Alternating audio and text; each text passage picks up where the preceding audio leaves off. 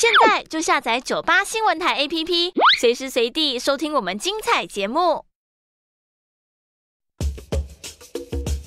你要泡什么？要泡茶、泡咖啡，可不要泡沫经济；要泡泡糖、泡泡澡，可不要梦想成泡影；要泡菜、泡饭、泡妞、泡书本，就不要政治人物跟咱们穷泡蘑菇。不管泡什么，张大春和你一起泡新闻。台北 FM 九八点一 News 九八九八新闻台，今天进行的单元孙维新谈天。前国立自然科学博物馆的馆长孙维新先生，现在在我们的线上，他人已经远游归来，考察完毕，回到台湾，现在正在哎，你是正在正在正在解封没解封之中啊？正在很辛苦哈，要要要要待几天？十四天是吧？哦，十四天呢？对呀，还剩几天就修身养性，还有一个礼拜吧，刚刚过半。是。对，好，没有问题。大仁兄，这个 我就想到网络上不是流传一句话吗？嗯，您是大文学家啊，他就讲那个呃“为”的定义啊，嗯，“为管仲，无其披发左任矣。”是是是，“为解封”就是不解封的意思，“ 为管仲”就是没有管仲，对不对？对，“为服出巡”就是变装，对，“为”就是变，对，那所以“为为为解封”就是变着，是吧？哦，好好好，对，没事了。反正我觉得大家在这个疫情期间都把生活形态改变一下吧，也是经历一些不一样的事情。嗯哼，我们今天先谈谈贝佐兹，还有这个还有谁啊？这个布兰森是吧？嗯，对，布兰森，这是一个很特别的竞争。对呀，这一阵子反正这三个有钱的太空富豪啊，嗯，或者是说有兴趣对太空事业有兴趣的富豪。轮流上版面嘛，嗯哼，当然马斯克上的最多，那贝佐斯呢，也是因为他要离婚了，所以也上不少。那 Richard Branson 这两天就红起来了，嗯，因为他就搭乘了他的这个团结号，是，是一个很奇形怪状的飞机啊，嗯哼，双机身的双机身的飞机叫白骑士二号，那白骑士一号以前出了问题，那这个白骑士 White Knight 二号啊，就把他这个小小的团结号。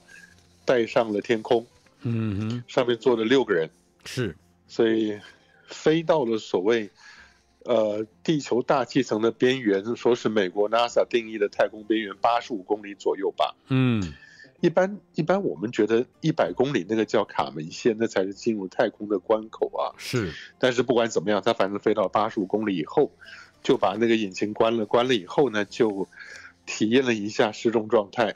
嗯，然后再回复了，回复以后呢，再回到地面降落一个半小时呢，就算完成了一趟太空之旅了。嗯，这个有一点有一点偷鸡啊，偷掏假 波啊。呀，怎么讲？大师兄，您觉得？嗯，他一来也没有接触太空，事实上是没有接触到严格定义的太空；二来呢，也就是这么饺子沾酱油，也没有真的沾到酱油。对吧？您说的也是啊，它这种叫次轨道飞行了。嗯，我们有人讲次轨道 （suborbital），有人讲亚轨道啊。嗯哼，就是没有真正进到的那个环绕地球的卫星轨道里面去。嗯，但是呢，他这两天新闻如此热烈，然后他那兴奋的表情，呃，难以遮掩的，然后又有马克马斯马斯克在到场，在那之前到场祝贺。嗯哼。那然后呢？贝佐斯呢？他又 告诉贝佐斯：“你上去，你要要不要听听前人的建议啊？” 嗯，贝佐斯就晚一个礼拜，七月二十号也要上去了嘛。是。那所以我觉得这个很搞笑，也就是他所创下的记录是什么记录呢？嗯，是富豪第一个搞太空的富豪，第一个上太空的。嗯哼。大师兄，这是您讲说的陶家波的记录是不是？这不是，或者我们也可以这样去理解。你刚才前面提到贝佐兹、贝佐斯、呃布兰森和马斯克，都是最有对对这个太空最有兴趣或者有开发意图的人。我的看法不一样，我认为他们就是最能够利用太空这个议题来。帮助他们自己开发的原先的事业或扩大和原先的资本。嗯嗯，对我我觉得他对他对太空不见得真的有兴趣，我觉得。我也还好了，就是他们想做的事情是既做他有兴趣的太空，又同时能赚钱的，这两项缺一不可啊。反正赚钱是主要的了，那太空只是其中的一个，就像您说的，太空只是其中的一个过程就是了啊。是。那我觉得很搞笑的是，呃，Richard Branson 呢，这如如此的大张旗鼓在那边庆祝他创了记录。嗯。那我觉得所谓创纪录是说，你这个公司的火箭。真正能够抵达太空，或者送卫星进入轨道，或者顺利在海面回收，或者把东西送到太空站，那个叫创纪录。嗯嗯，而不是说因为你是公司的老板，你是第一个被送到接近太空边缘的公司老板。是，这个这个记录有点好笑啊。嗯嗯，呃对，不过，嗯，Richard Branson 一直是在美国受到媒体，尤其是影艺呃影艺圈的媒体。极大的注意，而且吹捧的一个一个人物。前不久那一部嗯最近很红的，不应该说这议题很红的《Friends》六人行，里他他曾经演出一集，居然在这个《Reunion of Friends》的那个特别节目里面，还有一整段是 Richard Branson 当年演出的情情节跟内容，这多多少少跟他维持自己在媒体上面。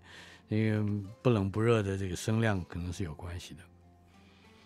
贝哎，贝佐斯贝佐斯的太空之旅可以介绍一下吗？有个八十二岁的前飞行员，而且是女性，是吧？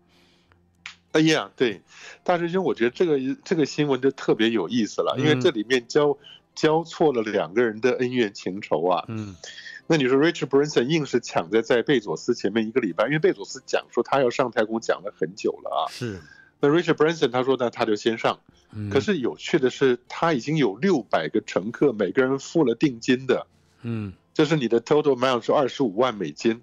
嗯。那你大概也付了不少。那我们在台湾应该也有富豪啊，排在那六百人的名单里面，准备要上去。嗯。那你这个老板上去了，然后搞这么热闹是什么意思呢？就说后面这些人就可以开始排队上去了吗？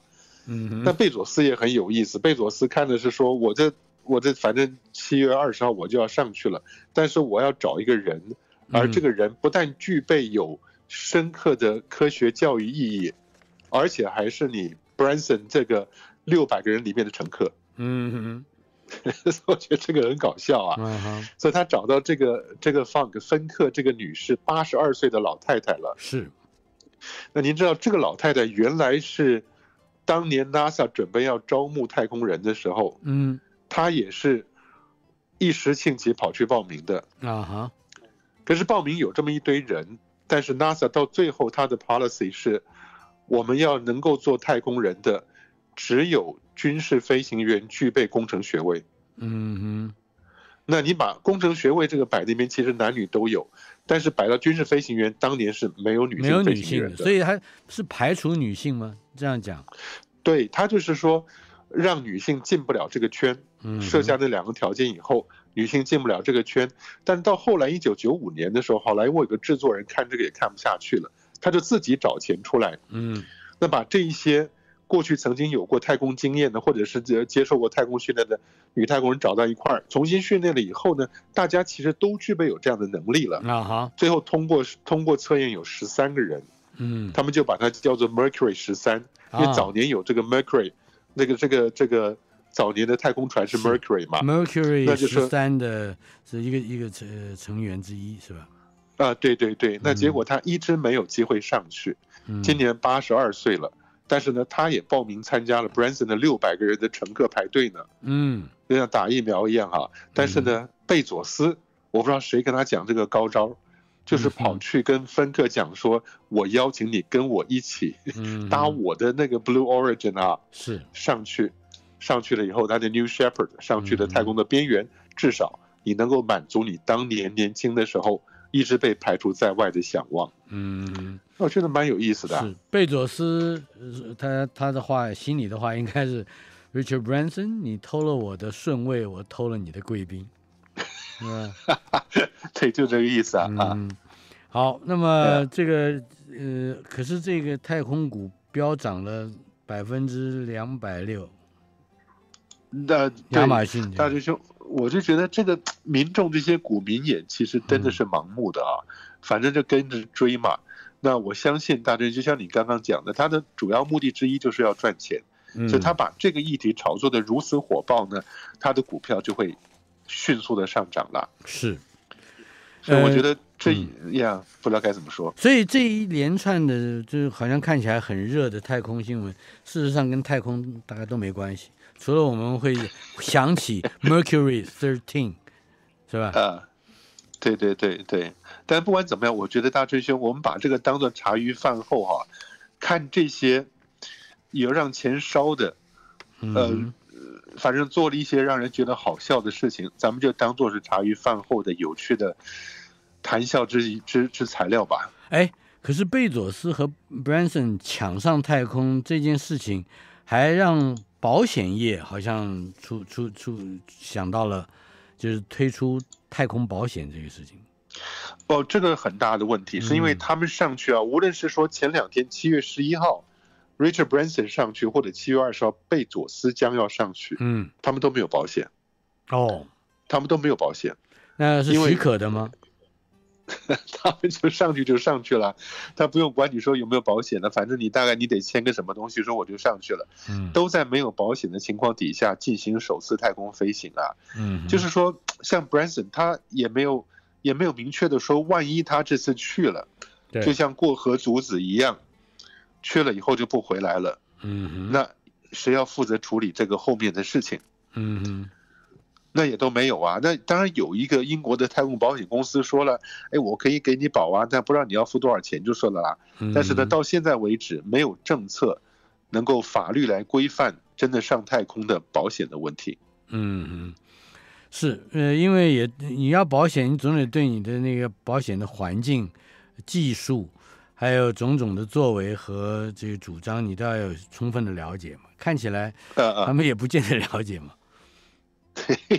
不过他们现在是钻一个法律漏洞啊，大志生您知道吗？啊，就是国际航班，你从这个国家到那个那个国家，你要要飞行的话，你一定要给乘客买保险。是，但如果是国内线的话，就不一定了。嗯哼，所以它起飞是在新墨西哥州，降降落。在新墨西哥州。就，同一个地方，连那个州都不出，嗯 对，它就叫国内线。州内你线会觉得很嗯，哎，对对，但很好笑，它能够直接飞到八十五公里的地方，嗯下来还能落回原来的地方。你觉得它没有超出新墨西哥州这个州界吗？因 为甚至可能没有超出发射场，是吧？我都觉得这些人真的是在玩一个自我欺骗的游戏吧。嗯 反正也很好笑就是了，就当做好玩就是了。但也很好，大师兄以后的太空发展的历史也会记上这一段。不过不管怎么说啊，呃哎，这这个冒险或者是这个开拓、开疆辟土，对，它的最啊前、最前线的就跟那个海浪一样的，海浪一个浪头打过来，最先登陆的都是垃圾。好我们会 我们会看到一个另外的题目，有趣了。美国公开了一百四十四起的 UFO，也就是不明飞行物的目击报告。这是一个很嗯。特殊的有新闻，我觉得，因为至少在过去，我们不管在各国的官方，只要是谈到了这个外外星人啦、异形啦，或者 UFO 啊，那态度都基本上是嗯不敢于是承认，呃，也不敢大声的否认，都是存而不论、啊。对，现在嗯对于一百四十四起 UFO 的目击报告，NASA 说人类在宇宙中并不孤单，谈一谈这个。对大志兄还要请教一下，嗯那个六合之中，六合之中还是六合之外，啊存而不论还是存而不伦呢、嗯，不不呃，这个很复杂。这个这一个字的确是有两个读音的，但是平声啊读音跟、跟这个仄声读音，也就是伦跟论，大致啊上说起来，呃，这就是一个动词跟名词的区别。啊嗯，OK，可是这大概只会在写古典诗，尤其是讲究格律的古典诗啊，近体律诀里面会会比较嗯强调。现在我们一般大概很少用“论”了，除了《论语》啊之外对不对？啊哈，对对对，《论语》那个“论”其实就是这个字儿嘛，对不对？嗯也很高兴今天又长学问了。我还没长学问，你长什么学问？我觉得跟你分析从来不伦，我从小到大就是念六合之中从而不伦嘛。你你要念不伦的话，那就是福原爱的消息啊。六合之中本来就有福原爱的消息。好，我们来谈谈这个外外星人 UFO。我我想这个很好玩，就会你应该讲到这个东西，我真的也难免会讲到了那个孔子啊。嗯。孔子是说，呃，那个什么怪力乱神嘛，是不是？嗯。子不语怪力乱神。Yeah。嗯。他讲子不语怪力乱神。一般都认为是怪力乱神四样东西不讲，其实孔夫子是讲力的，也是讲神的，所以我认为他其实是一个形容词加名词的问题，也就是说。孔子不说怪力，不说乱神，是这个意思。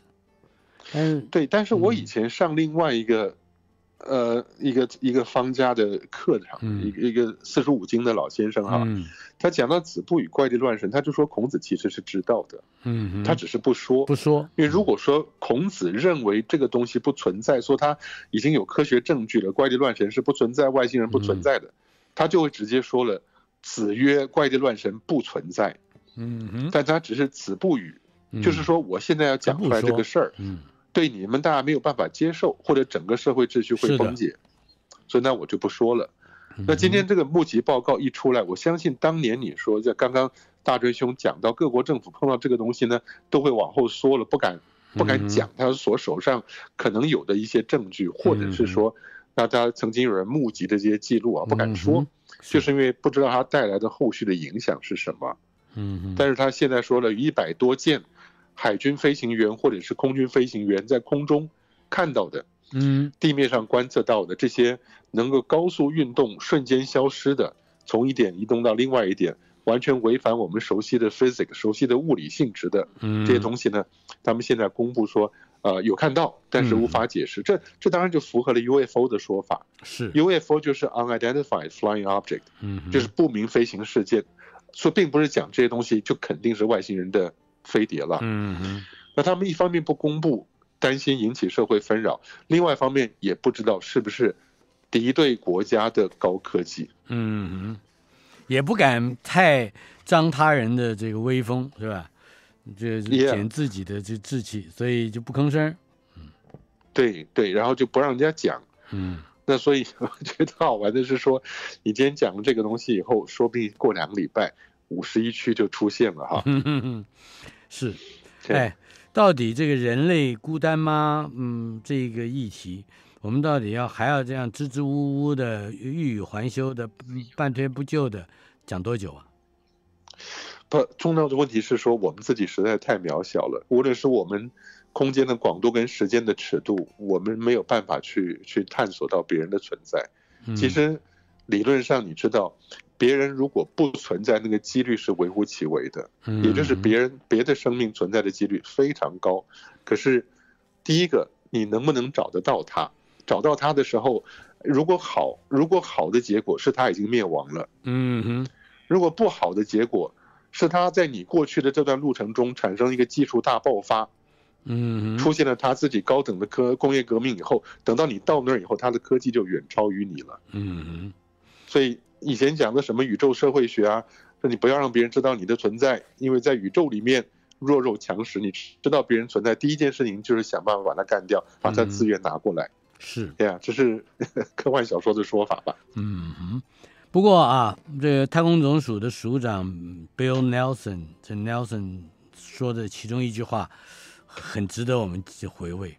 他说他曾经目击 UFO 和呃的海军飞行员交谈过。呃，这个这这是等于是直接证实了有这么一回事。好，他跟跟目击 UFO 的，他跟海军飞行员交谈过。嗯，对，对啊，就是他跟目击了 UFO 的海军飞行员嘛。对对对，但他反正他就是只是向他证实说看到一个不可解释的现象吧。嗯，好的。SpaceX 的第二个小星，嗯，卫星是吧？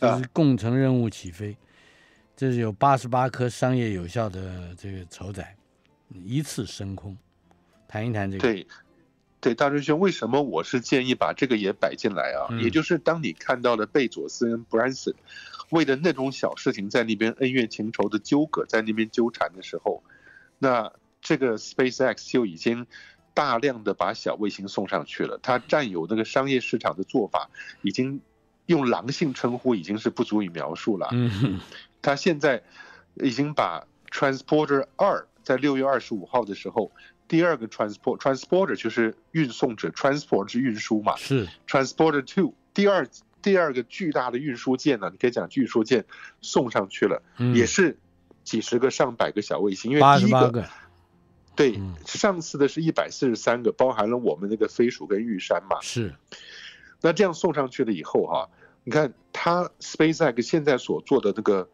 呃发展呢，在今年就已经发射了二十次任务了。嗯，Transporter 是第二十次 SpaceX 的任务了。去年那一整年，它发射很多，总共二十六次。嗯哼，所以你可以想象，今年还过一半左右，就已经几乎是去年的总数了。是。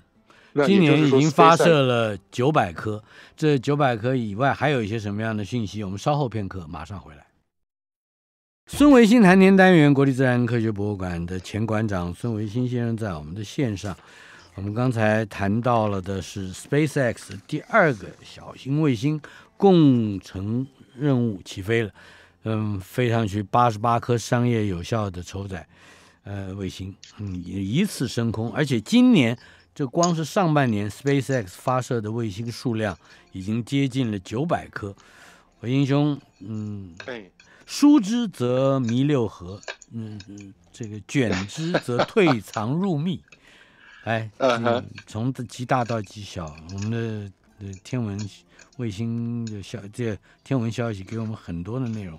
你我怎么老听到你们家里有卫星的声音？给你刚刚，没有啊，是这样子啊，大兵兄，我觉得这个马斯克他所做的一个明显的贡献，往后二三十年回头再看这段时间，啊，他就是把太空变成一个日常生活里面的一部分。是，以后人类的日常就是太空室里面的，我们的生活就是就是跟太空密不可分了啊。那有点像谁？有点像福特，嗯哼，也就是今天你看汽车是谁，当年谁发明的？发明的内燃机能够摆在几个轮子上面啊，嗯有，宾士啊，有戴姆勒啊，有当年这些人啊，后来创立的今天的宾士，创立 BMW 都是这些人啊。嗯，但这几个人在汽车发明上面，的确他们是创始者，但真正把汽车改良到能够推行到所有人的平价车，大家都记得是福特。嗯哼，所以马斯克也是这样的概念，他就是大量的把小型卫星送到太空里面去，然后呢，逼迫你国家政府把规范重新改过。嗯哼，我觉得好笑的是说，他在发射这些 Starlink 啊或者其他小卫星的时候啊，最近这一次 Transporter 出了两个问题，是，本来是六月二十五号要发射，后来技术问题，那延了几天，到嗯六月二十九号要发射，都已经倒数到了十一秒发，射之前的十一秒，嗯对，十一秒，竟然有一架民用直升机闯进来了。Richard Branson 的，你怎么知道？哎，Richard Branson Branson 要上上天之前呢，要上他那个最近这一次上天之前，马斯克还跑跑过去跟他打招呼。哎，你知道为什么恭喜他？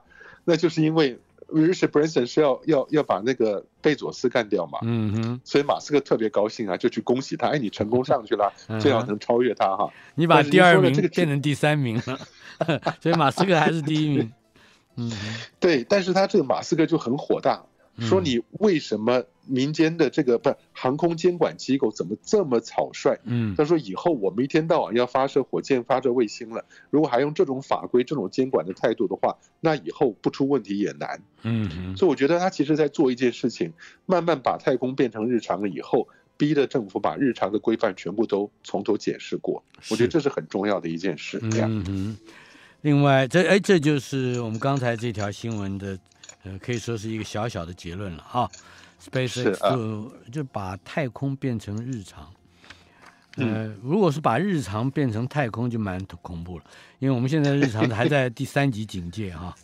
啊，那也叫太空。对嗯嗯，对，这个我总觉得，哎，你刚你刚那样说，会让我想起来，我们现在过的这个嗯这个几三级警戒的生活，跟在太空之中关在一个小的太空实验室里面差不多哎。对，大师兄，这其实就是退休生活。谢谢你提醒我。来，金星，金星很有趣。金星的云层太过干燥，新的研究是把金星出现生命的可能性已经 erase 掉了。啊，是那个大师兄，您记得以前我们有一次很兴奋的讲说，金星大气层里面找到了磷化氢嘛？嗯，磷呀，phosphor 跟氢，磷化氢这件事情呢，应该是生物存在的一个。间接的证据啊，嗯，那当时除了这个新闻之外，我记得我们也说过，科学家研究了金星浓密的大气层的上方，嗯，它的温度、压力、湿度其实是适合地球上这种生物生存的。哦。所以它可以告诉你说，金星表面很很很痛苦，不好不好住，因为摄氏四四百六十二度，然后压力是地球的九十二倍。是，但是呢，当你升到了金星大气层的高处的时候，嗯，只要你不要傻到去碰那些硫酸雨的云哈，嗯，那那个地方的温度湿度其实很适合地球这样生物居住的。所以当时就那怎么样？除了像麻原张晃这种人物才能够浮在空中，像我们一般的人怎么浮在空中？在金星的表面生活，金星跟地球差不多大小，重力场也差不多。嗯，但是呢，你在它的大气层里面，如果制造一个人造的空间站，嗯，一样可以绕着金星转啊。而在那个环境里面，你根本就不用担心温度跟那个压力的问题啊。偶尔开开窗，只要能够过滤热过滤硫酸，你就开开窗嘛，烤烤牛排。哎，对。但是现在他很明确的说了，又有科学家研究了哈，说当年那个磷化氢啊，只是普通的二氧化硫，搞错了。哦，二氧化硫就不是什么友善的东西了啊。嗯。那另外一件事情是说，它金星对生命来讲太过干燥。嗯。所谓干燥的意思呢，它是计算水活性，是说分子内部的水蒸气压力、水的压力。嗯。如果你在这个分子内部能够含养水的话，它就比较有可能让生命。能在这个环境里面存在嘛？嗯，那他说地球上最干燥、最最干燥是在零下四十度的极端环境，因为四十度零下了，你所有的水都变成固态的，基本上。嗯，但是呢，那个时候水活性让这些最顽强的微生物能够存活的值是零点五八五左右。呃，什么？等一下，但存活值零点五八五，这个数值是什么意思？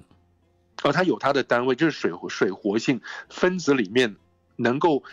把水藏在那个分子里面的能力，嗯，那最低最低最干燥是零点五八五，但金星云层里面的水活性是零点零零四，嗯，还不到那个标准，所以，嗯，对比那个少了一百三十倍，嗯，也就是说，讲那个水溶这个水活性来讲，金星表面它这个大气层里面根本没有适合地球最顽强微生物能够存活下去的环境，嗯，呀，这个新闻就只是这样的意思了，是。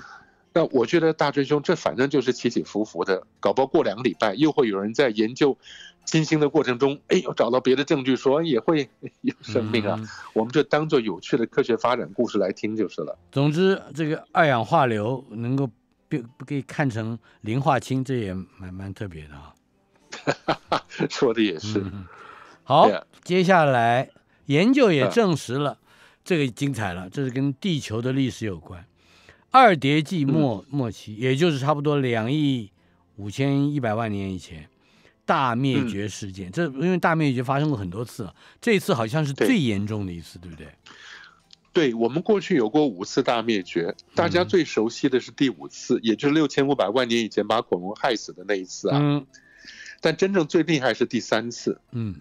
第三次也就是古生代跟中生代的分野。嗯哼，从二叠纪结束，三叠纪开始。嗯哼，那那个时候就大概是离现在两亿五千万年以前了。是，但是我们知道六千五百万年前第五次说是，呃，外来的天体撞击地球啊，什么都找到了，热闹的不得了。但是呢，第三次的原因，那现在大家比较能够接受的共识是西伯利亚火山群大规模爆发。啊哈。对，当时就今天的西伯利亚，当时陆块漂移嘛，不是长不长这个样子啊？是。但那个时候，它的火山大规模爆发所产生的结果，但是问题是说，他们找不到火山爆发跟物种灭绝到底有什么关系？嗯哼。那现在呢，有科学家发现了火山爆发所喷出来的气溶胶的粒子 aerosol，嗯这种这种气溶胶的粒子啊，是我们现在工业污染、城市污染、生活污染所产生类似的东西，嗯，也就是固体的或液液体的小粒子漂浮在空中，就是悬浮微粒的意思。嗯哼那他们去研究这些气溶胶粒子里边所包含的镍的同位素，嗯哼，那因为镍同位素有很多是来自火山的，是，那所以被这些气溶胶粒子包裹在里边，沉积在海洋里面。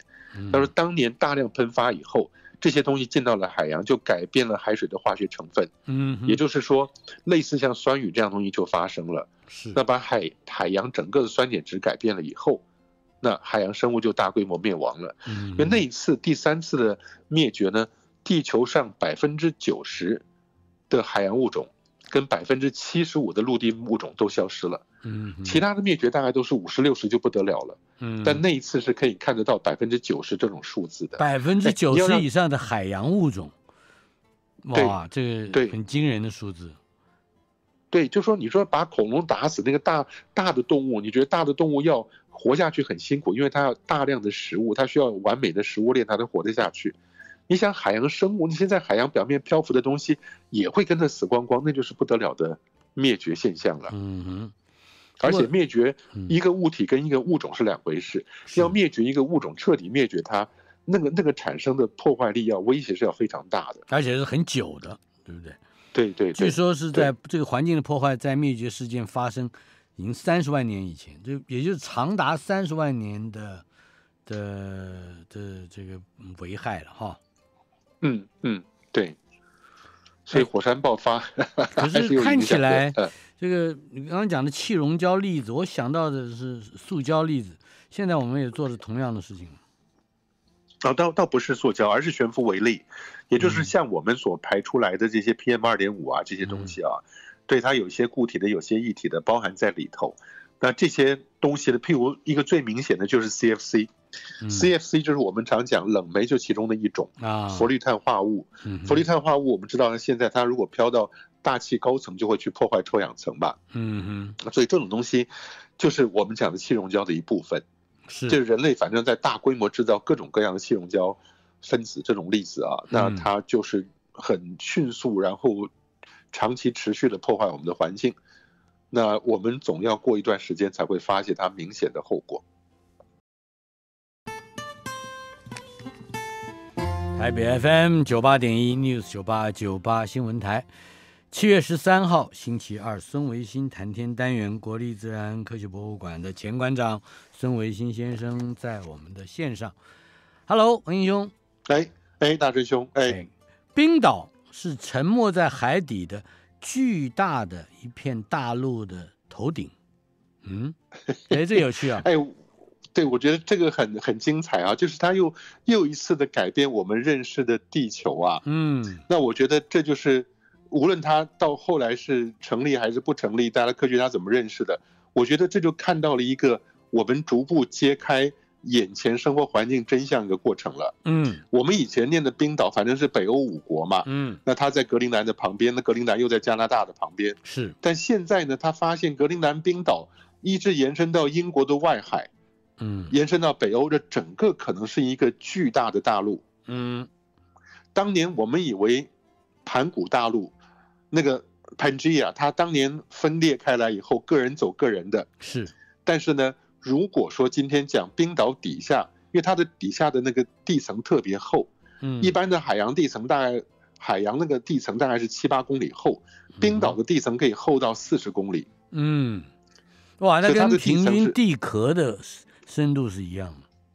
Yeah，几乎几乎占了一个很大的部分啊。嗯，所以现在的想法是说，冰岛这样一连串下去的地层连到旁边，呃，我们反正你知道，以前我们念北欧五国都以为冰岛是一个单摆浮搁悬在这个海洋中间一个小岛嘛，嗯，然后再往右边看，你再往它的东边看，当然看到挪威啊、瑞典呐、然后芬兰在底下是丹麦嘛，嗯把它叫五个。那其实后来发现，它其实可能跟格陵兰，甚至跟英国外面的这些大陆呢，嗯都连在一起了。啊哈，如果这样是真的的话，那我们对于地球的板块漂移的理论又要重新改写了。嗯哼，呃，除了这个大陆的这个大冰岛大陆这个概念之外，这这整个的这个也就是大陆的面积也也会重新要重估，对不对？哎，对对 对，所以而且大仁兄，我们今天觉得海水占地球百分之七十嘛，嗯，那也就是我们这个阶段的事情啊。是。那以前不论是冰河时期变变，呃呃浮上来下去的，那个海水面积也会有一点变化。那有些地方会出现，有些地方会消失的。你说早年早年这个台湾海峡中间陆地浮出来那个路桥，台湾海峡的路桥存在，所以那整个到底怎么样算，还真的是。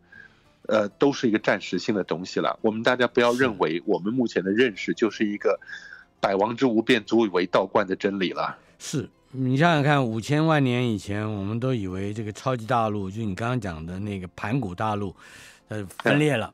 其实没有完全分裂，对不对？照这样。对，上面裂开了，底下还连着。嗯，对，啊。好的，这是地球形成历史的一个新的理解的契机。接下来，机智号完成了第九次飞行，呃，以目前最快的速度在飞。嗯，再讲讲。最快的速度，大师兄，您这是在吃他豆腐？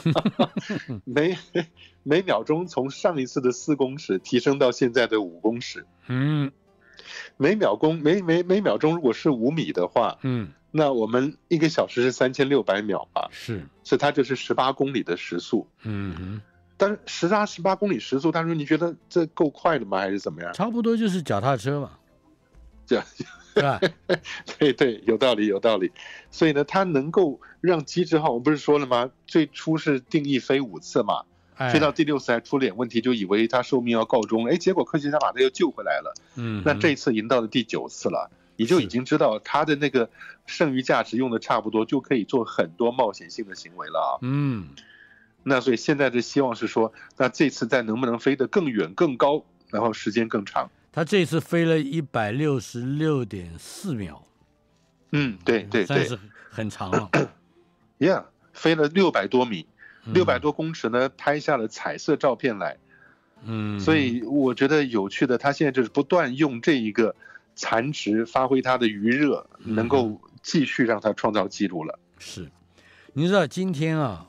我们的节目里面所介绍的题目，我最有兴趣的一个题目，就是有四颗神秘的流浪行星，它不绕着恒星转的，哎，就在银河系的中中心附近，好像是新发现的。来，我们来谈谈这个问题。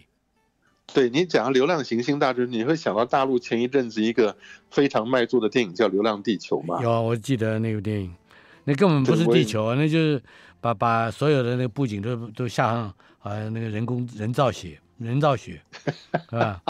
不是不是不是，他那个意思是说，他说太阳很多很多年以后，科技再发达的太阳也出问题了，地球要完蛋了。嗯，所以当时呢，就在全球装了几千个、一万个发动机，同步启动以后，嗯，把地球转个方向开走了。是，那个电影叫《流浪地球》，那个内容真的是十分搞笑啊，但动画做的还不错。是，但现在还真的找到这些流浪行星了。哎，我们来谈一谈这流浪行星的特质，就是它它到底它怎么转？我们都不知道它绕着什么东西转呢？呃，它不一定的要绕绕什么东西转呢？就像说，我们今天把地球上的东西送出去的卫星，它可以绕着地球转。但如果我们给它更大的速度，让它离开了地球重力场，它就变成一个绕日的卫星了。嗯，绕着太阳转的一个，不能叫行星，也不能叫小行星。是。而是绕日转的一个人造卫星，所以看你怎么样去操作它，它就可以变成绕着不同天体转的东西。嗯，那今天如果是在银河里面，如果这些行星呢被它自己的母星抛出来了，嗯，母星本身不会抛，而是母星旁边大小行星彼此会互相抛。啊，我就想到，就是它们的引力会影响到这个行星的运动。对，如果你自己都不是正圆形，而是有些行星是椭圆形，那你三不五时经过大行星旁边，那命运就很悲惨。嗯，不是被甩到中央的恒星内部去烧掉，就是甩到这整个太阳系外面去，到外面去流浪去了。嗯哼，对，所以这些行星彼此之间会把大家都甩出去以后，到最后剩下来的大概就是是能够用比较接近圆形的轨道绕着中间母恒星转的。嗯，这样子的行星了，这就是我们现在太阳系的样子。是，哎，如果地球啊我们啊，哎，这个行星真被抛进了 deep space，那、啊而且远离了原先的太阳。我们先不管啊人在上面是怎么样，我们就说地球这个星球会变成怎么样？哦，它这急速冷冻了，它的温度，太空里面的温度是很低的，嗯，所以无论你上面有多少水，它都会变成一个冰冻的星球。啊哈，对，就等于是说你有岩石，但是有冰冻的海洋。嗯，但是远离的恒星的话，上面很多事情都结束了。嗯，那我们说，到底会不会生命存在？可能会在地底深处吧。嗯但是呢，像这样子行星在太空里面的流浪，啊，那他的命运不能讲悲惨，也无所谓悲惨不悲惨了。嗯哼那就是他没有办法发展出任何一个多变的形态来，就是了。嗯哼，我这个比较冷，就是会多有多冷，我们都不敢讲啊。呃，但是这种行星恐怕还不少，嗯哼，怎么说？因为我们现在太阳系里不是有很多小天体、小行星带吗？嗯还有什么古柏带啊，都是大量万千星体，我们觉得很多嘛。嗯但是根据科学家的计算，目前我们看到的小行星带，大概是太阳系刚开始成立的时候出现的时候呢，只剩下了百分之一了。嗯哦，差那么多，大量的小行星已经被这些大行星甩出去了，是所以给你时间长以后，你东西会越来越少，大多数东西都被甩出去，在外面流浪。可是银河系中心附近的这四颗神秘流浪行星，或者是叫星际行星，什么自由浮动行星，不管怎么说了，这为什么是是四颗呢？哦，只是能看到，因为它这些行星的温度很低，它不反射其他的母恒星的光芒吧，嗯，所以你只能用非常微弱的红外线去侦测，或者是微重力透镜。那他们是利用微重力透镜的方法，因为这啊四颗行星会影响到后面的光线，所以才找到的，嗯哼，所以不容易找。但是呢，我相信有的结果开始以后会越来越多的。是。呃，另外就是祝融号传传回来最新的火星地图貌嗯样貌，嗯，我觉得这样也很好，也就是中国大陆的祝融号在火星表面，虽然是它第一个火星任务、第一个火星车哈，嗯那现在不断传回来的画面也很有意思。我是一直很希望中国大陆能把这些画面都开放了，嗯，像美国 NASA 你也把画面摆上网站上，然后没有版权，大家都可以拿去用。我觉得大家都会帮你去宣传嗯你这个科技成果的。但是你现在看到祝融号，大概跟以前我们看到的火星表面美国任务的得到的差不多。嗯那希望他们能够找到一些不同的切入角度，去做出一些精彩的研究来。嗯哼，中国不公布有它的道理啊，因为他拍到了任何东西，都意味着他他拍的那一个位置，他拍的那个设备会被理解。哎，没有，我也没有那么严重啦。嗯 就是说，这些人拿出来了以后，大家分的分享的看看也都不错啊。嗯，呃，Yeah 是到此一游是吧？对，呃来，我们来看看，嗯、好像科学家嗯预测未来将会出现第二个月亮。哎，对，大学生，我觉得这个特别有意思啊。嗯，就今天我们所看到的月亮呢，它其实是一个死寂的天体，对，只不过因为离我们很近，那反射了月太阳光以后我们看得到。但是呢，如果在附近有一颗巨大的恒星走到生命尽头爆炸了，嗯，它所产生的亮度，对地球的夜空来讲，就像第二个月亮一样。这这是什么意思？而这个为什么会有这个星星恒星走到我们附近来爆炸？啊，不，是走到它生命的尽头了，啊，走到它生命的尽头爆炸了。那猎户座的肩膀那颗星参宿四，人参的参啊啊，宿舍的宿，参宿四呢已经走到生命的晚期了。是，那很快，很快的意思是几万年吧，嗯，几千几万年以后就会爆炸。爆炸了以后，因为它是如此之亮、如此之近的，所以它会让我们看到地球上出现了第二个夜空的月亮，白天甚至可以看得到。哦，所以我觉得，如果这一个这一个参宿四爆炸的话，那数十万年里面呢，我希望它早点爆炸，呀，早点爆炸，我们能够看到第二个月亮，我觉得这是很有意思的。嗯，但是你刚刚讲的这个 这个科学家阿夫德耶夫说的那个尺度，时间尺度是几万年是吧？呃，几万年到几十万年，啊哈，那对就天文恒星来讲，这已经是即很快了即刻了，嗯，对，马上就会爆炸了。但是二零一九年它灯暗下去了一下，后来又亮起来了。嗯本来还以为是它要爆了，后来发现是它在晚年的时候呢，把这些气体丢到旁边去，遮掩了它的光芒。嗯哼所以大家都在学天文学家都在学新的知识。嗯哼，那如果有一天它爆了的话，以后我们天文学教科书上，地球夜间就有两个月亮了。哎，这个还还提到一点，说这生锈四在爆炸之前，它的它内部有有巨大的气泡在移动，哦在收缩，这很有趣。我们之后这有机会再说，今天时间实在不够了，谢谢。